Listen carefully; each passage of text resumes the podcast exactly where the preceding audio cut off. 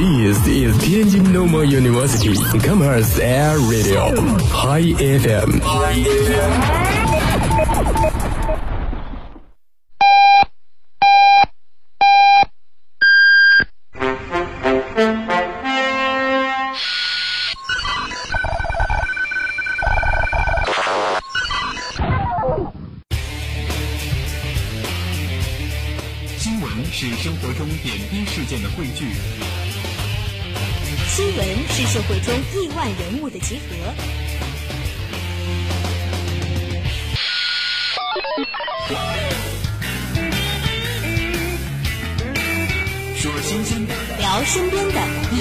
新闻吧。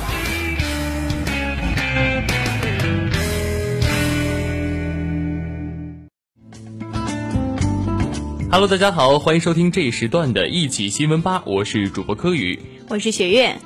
问候各位蜻蜓 FM 下的听众以及校园广播中的听众，大家晚上好嘞！晚上好。那么刚才柯宇也提到了我们蜻蜓 FM 上面的一些听众，那也就是欢迎大家用蜻蜓 FM 来听我们校园广播的各个节目。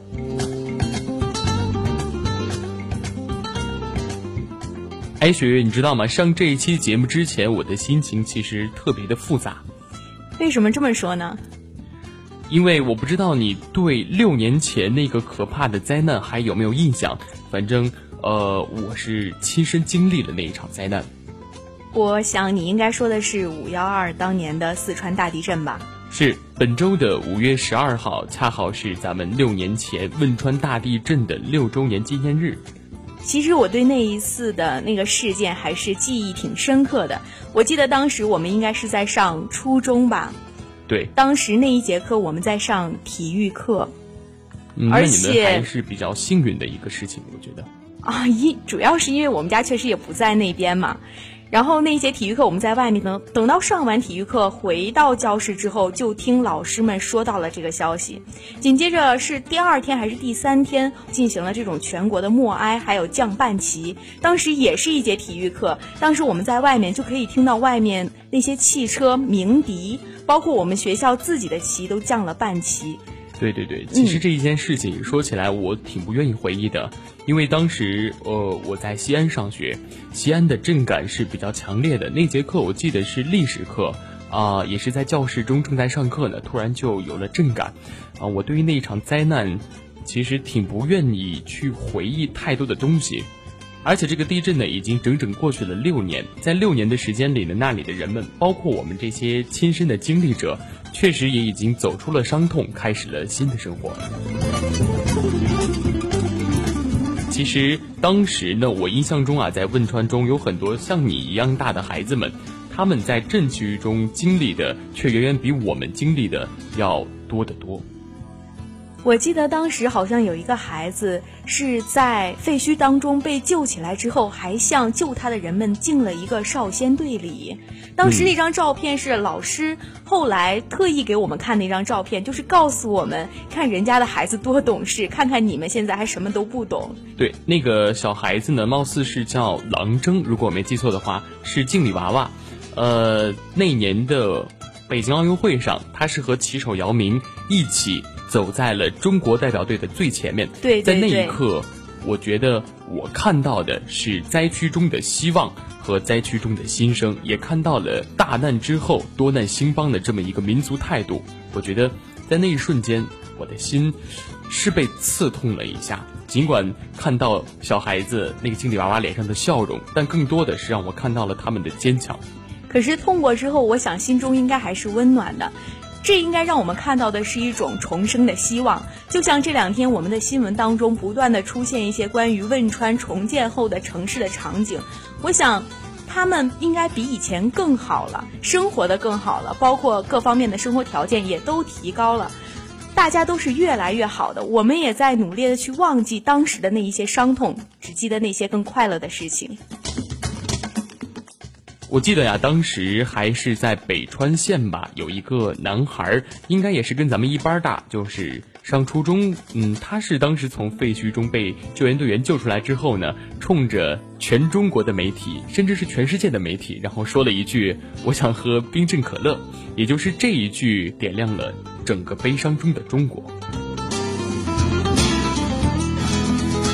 那其实刚才柯宇提到的这个男孩啊，现在的这种生活状态跟当时已经是完全不一样的了。现在呢，在北川县的新川社区里面，这个男孩开了一家汽车美容馆，而且生意是十分的火爆。哦，哎，那雪月啊，我还想问问你，就是我记得在五幺二的时候，还有一个人也是挺让我感动的。我记得那个人好像还是班长，但是他比我年纪稍微大一些，是上高中。他是在废墟中。呃，因为他好像是当时没有在教室，还是一些其他的原因，并没有被压在废墟之下。在救援队员没有赶到的时候呢，他就开始用双手来在废墟中救自己的同伴儿。后来救援队员到了之后呢，他还义无反顾的去帮助那些压在废墟之下的同学，而且是呃坚持了很久，是举着吊瓶为废墟之下的同学进行输液。这个男孩他现在，这个男孩他叫李阳。马上就要从上海交通大学毕业了，虽然是受过地震的这种伤痛，但是他也一样开始了一个崭新的生活。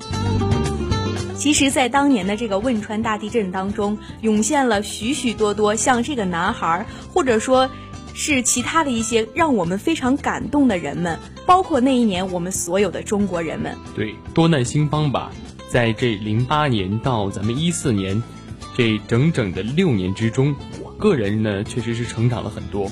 我看到的同龄人担当起了更多的社会责任，包括从零八年之后的一零年世博会，还有后面的亚运会等等等等一系列的活动，都让我看到了和我一般大小的这个九零后的年轻人是登上了咱们中国的舞台，慢慢的来展示自己，展示属于我们的年轻和精彩。在地震的伤痛渐渐过去之后。祝福那些逝者能够安息，让生者呢更加坚强。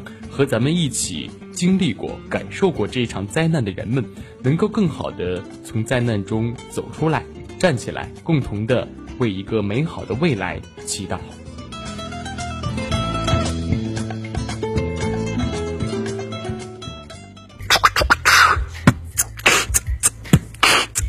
在家里，宅在宿舍。每天重点就是 computer，DOTA、撸撸全能大神，可是大事小事儿充耳不闻。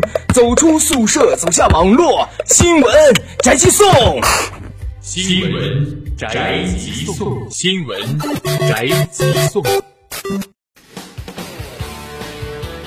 哎，雪月呀，最近有一件事儿让我特别的自豪，应该是更让我自豪。嗨，都一样了，反正咱们都特别的骄傲啊！就是解放军仪仗队呢是首次出现了女兵的身影。没错，就在十二号的下午，是在人民大会堂东门外的广场上举行的这个欢迎土库曼斯坦总统来中国访问的仪式上，是有来自三军仪仗队的十三名女队员，手里面拿着礼宾枪，和男队员组成的一百五十一人最大阵容的仪仗队。接受了两国领导人的检阅，而且这十三名女队员呢，是三军仪仗队舰队六十二年来招收的第一批女兵，也是我国历史上的首批仪仗女兵。对对对，而且北京军区的司令员呢，也向记者有一些透露啊，说这仅仅是第一步，待条件成熟之后呢，还会在室内和室外欢迎仪式中增加一个女兵的方阵。在室外举行欢迎仪式时呢，这个女兵方阵啊还会参加分列式的表演。按照计划，今年秋季呢将继续征集女兵队员，大约一百名，而且呢还要保证以后每年呢都征集五十名的女兵。其实我对这些女兵的这个穿着打扮上更感兴趣。她们这次统一的着装呢，就是穿着礼服裙和高跟的马靴，再加上传统的这个发髻。仪仗队的这些女队员啊，在执行这次的正式的任务时候，穿的都是统一配发的零七式的礼宾服，和男队员的这个礼宾服是不一样的，因为毕竟还是女兵嘛，所以穿的应该是裙子。对我。啊，其实个人有了解啊，就是咱们的女仪仗队呢，身高统一是一米七二啊，这个数字和男兵呢有一个小小的反差。男兵如果我没记错的话，应该是一米七八的这样一个身高，女兵呢是比他们低了大概就是六厘米的样子。这样一个六厘米的减缩呢，再加上这五厘米的高跟鞋，就是即使女兵和男兵站在一起，也很难肉眼上分辨出他们的身高差距。没错，预示着咱们的这种女兵的阵容，在咱们的军力中呢，也渐渐的是起到了一个能撑起半边天的地位呀。而且我觉得他们这种英姿飒爽的感觉，一定会在国内啊卷起一股新的这种浪潮。其实你有没有想到，一首毛泽东的词，就是“中华儿女多奇志，不爱红装爱武装”呀，还真是。我觉得用到这儿就也是特别的 合适，是。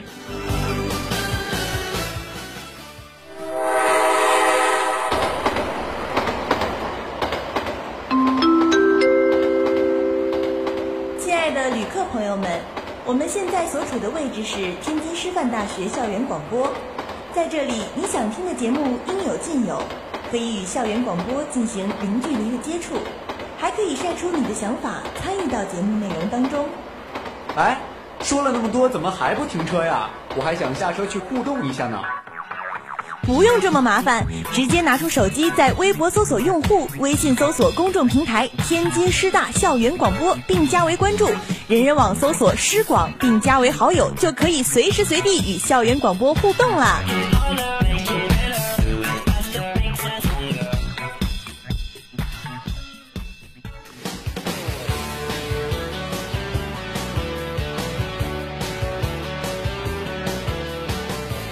可以呀。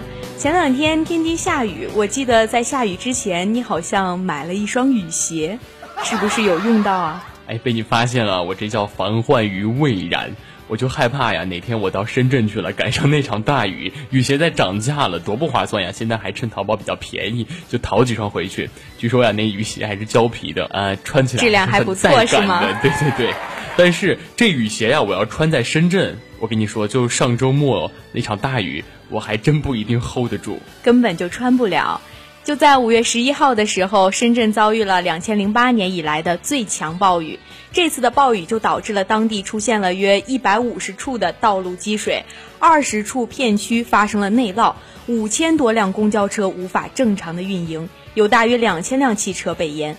这你要是生活在了深圳，那你那一双雨鞋可根本就不能有什么作用啊！也是也是，你说我要是想从深圳逃离出来呀，也不是一件方便的事儿。听那天的一个朋友说啊，就是深圳机场已经堵得人满为患了，比火车站还像火车站。哎呀，就是所有的飞机几乎都滞留在了机场。据了解啊，这深圳的大部分排水管道是按照一年一遇的标准设计的。相当于只能抵御每小时五十毫米的降水量。自然那天啊，官方数据啊，听我说，官方数据一百七十七毫米的这个降水量，人家当然抵御不了了。所以啊，也不怪官方数据嘛。难得柯宇也能说出这个“官方数据”四个字啊！柯宇一直都是以自我为中心的。一场暴雨呢，也把深圳呀是淹成了浅镇。我觉得它还是不够深，它再深一点就淹不上了。可以，你这样调侃深圳实在是不应该啊，好吗？人家雨果都曾经说呢，人家说下水道是一个城市的良心。虽然人那个原话不是咱们理解的这个意思啊，但是说实话，在下水道方面，咱们全国各地的城市都差不多，一样都是没其实很多地方都是有这种，应该算是一种隐患吧。很多时候可能是因为他那儿没有发生过这种情况，并没有被我们发现。但是，一旦发生，就像深圳这个样子，发生了这种暴雨的灾害啊，我们就会发现下水道的问题非常的严重。是，但是我这个灵机一动啊，机智的一想，你说昨天网上这么多人打车打不到啊，你说咱们建议阿里跟企鹅啊推出一个叫船的服务，你说是不是能够迅速的占领叫船市场？哎，就叫滴滴打船，就叫。呃，快船打车，哎，你不好听，你听。快船打车究竟是打船还是打车？哎，雪月呀，你说这深圳为何突然开启了这个暴雨的模式？哎呀，我是百思不得其解。那天晚上睡前呀，我是翻阅了整个娱乐圈啊，觉得普天之下只有一个人能做到。萧敬腾。对，而且我看到一条莫名揪心的消息啊，说。深圳暴雨那一天，恰好是萧敬腾出道七周年的日子。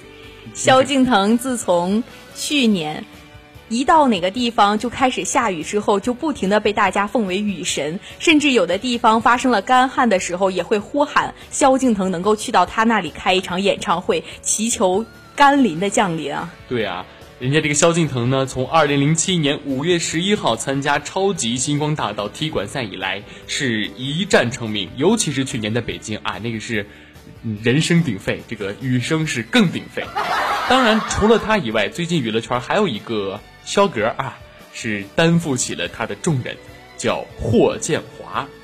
这个华仔啊，刚刚在降雨节这出露了锋芒。萧敬腾当然不甘示弱，交出这个出道七周年的这个全国巡演的光彩，对不对？所以呢，有个成语叫“祸起萧墙”，哎，就打这儿来的。这个成语里面似乎又包含了另外一个人的名字萧强，难道他也有教育的功夫？没有了，人家这个霍是霍建华的霍，就是意思就是霍建华刚刚起身，哎，这个萧敬腾还是比他要强一些的嘛，所以叫祸起萧墙。好吧，好吧。但是呢，调侃始终还是归调侃啊，咱们还是希望有关部门，就是这个中国最神秘的组织。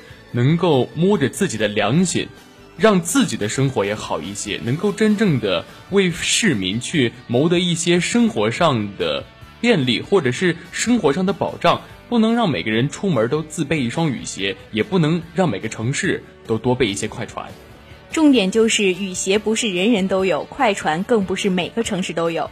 我觉得有这样一句话说的就是特别好。政府的这个有关部门，也就是刚才说到的神秘的部门，一定要不遗余力地打造城市良心，不要让现代都市在暴雨面前不堪一击，反复上演暴雨一来就要看海，雨后地陷还要走路死的悲剧。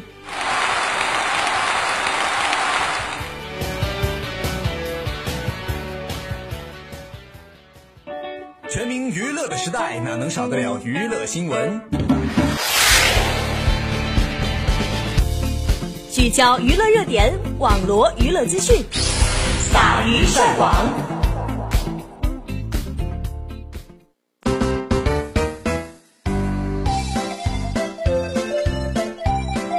哎，雪月呀，刚刚你说完了娱乐圈里面的祸起萧墙，有件事儿，我觉得又该风生水起了，就是这这两年都非常火爆的爸爸系列。其实。我之前在网上看到这样一条评论说：“爸爸们一直很忙，可是妈妈们在哪里呢？” 没有啦，你这个评论已经很委婉了。我看到的那个评论才是啊真正的神评论。人是这样说的啊，说是湖南卫视推出了《爸爸去哪儿》，收视火爆；浙江卫视推出了《爸爸回来了》，收视火爆。于是央视说：“我要录，我叫爸爸。”这个名字一下子就会。吓到我们吧！我刚才被吓得都不知道该怎么说话了。对，整个卫视圈是哗然呀。怎么说？算了，下次录爷爷吧。央视应该不会做出这种事情来的。没有，只是玩笑，只是玩笑。但是这个《爸爸二》还真的是要马上回来了。现在呢，网上已经出现了关于《爸爸二》的嘉宾的名单，而且湖南卫视也回应说，网上的名单是属实的。是这五对新爸爸，给大家分别介绍一下。他们是陆毅、曹格、黄磊、杨威，还有吴镇宇。那杨威和他的儿子应该小名是叫洋洋的一个男孩，他们两个之前在《快乐大本营》里面也是露过一面了，也是受到了这个大家的喜爱啊。洋洋也是非常的可爱。那关于曹格呢，还有一个大家一直的这个疑团，就是说曹格究竟会带。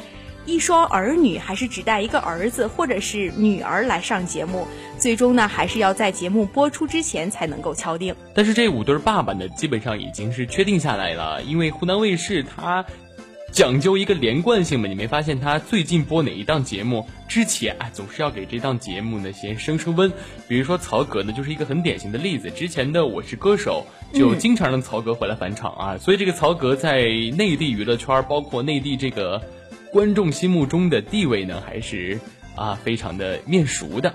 没错，这也其实是一种宣传的方式、宣传的手段吧。我觉得湖南卫视这个方面用的特别好。一旦他想推出接下来的一个剧或者是接下来的人的时候，他就会让他不断的去上湖南卫视那几个比较王牌的节目。首推的就应该是《快乐大本营》还有《天天向上》。对，但是我还是有一些我的小担心，我就是害怕把这些孩子们啊，虽然人都是含着金钥匙长大的，一出生就比我有钱啊，不要再说了，好伤心的。重点是比你有光环。好吧，你赢了。我就害怕他们一出生就笼罩着的这些东西，在通过电视传媒圈这个放大镜之后，会让他们身上的这种脾气或者是习惯是越来越娇惯蛮横，而且也很容易对他们在童年里面造成一些很难说是好是坏的影响。其实这不只是你的担心，应该说大众都有这种担心。当《爸爸去哪儿》第一季出来了之后，大家就已经在讨论这个相关的问题：究竟孩子们出来这个选择是对还是错？当然，不只是我们这些观众在评论，包括娱乐圈里面这些星爸星妈们。反正仅仅就第一季而言吧，我觉得人家的收获还是非常大的嘛。你就说人家那个张亮啊，出场费原来从五千呢直逼八十万。而且林志颖是迎来的事业的又一次巅峰，而且这个王岳伦和李翔的女儿叫 Angela，人家最近接了这个滴露啊，就是某某洗手液，不能做广告，这个洗个手都能赚个大钱呀，我就觉得非常的伤心。人家这个赚的钱，光洗个手都比我毕业之后可能一年两年的都要多得多得多。其实面对这样名利双收的诱惑呢，有很多的明星爸爸们都是动了心的。所以在第一季播出了之后，不少的明星就向湖南卫视表示说，即使降低身价也要参加节目的愿望。对，我觉得，但其实即便这样，这些孩子们的成长还是应该有一个属于他们自己的私密空间。毕竟娱乐圈就这个贵圈真乱的地方，不适合孩子们健康成长。所以呢，我们应该让爸爸降降温，让妈妈也不要那么眼红，让咱们的这个整个的中国综艺节目不要是哪儿赚钱就奔着哪儿去，而是更多的关注一下大众们内心对于文化、对于文艺、对于咱们整个传媒圈的需求。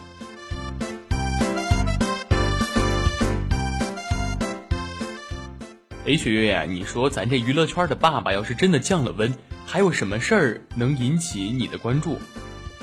马上就要六月份了，你不觉得有一件事情会引起全世界的关注吗？对，就是这巴西世界杯。没错，我们现在身边已经有很多喜欢足球的同学们、朋友们开始在陆陆续续的关注相关的消息了。其实早在最开始出现决赛的比赛顺序的时候，大家就是热烈的讨论了一阵。是的，我觉得像这样的一个四年一次的全世界的大 party 大盛宴，一定不能错过。遥想公瑾当年呀，不，遥想柯宇当年啊，一零年看世界杯的时候，那时候坐在马路边啊，吃着烧烤串儿，那可是风华正茂、芳华绝代，是吧？风华正茂、芳华绝代，用在你身上很合适吗？你觉得？哎，你说我在中国啊，可以坐路边儿哎吃着烧烤，这我要在巴西，我可不敢。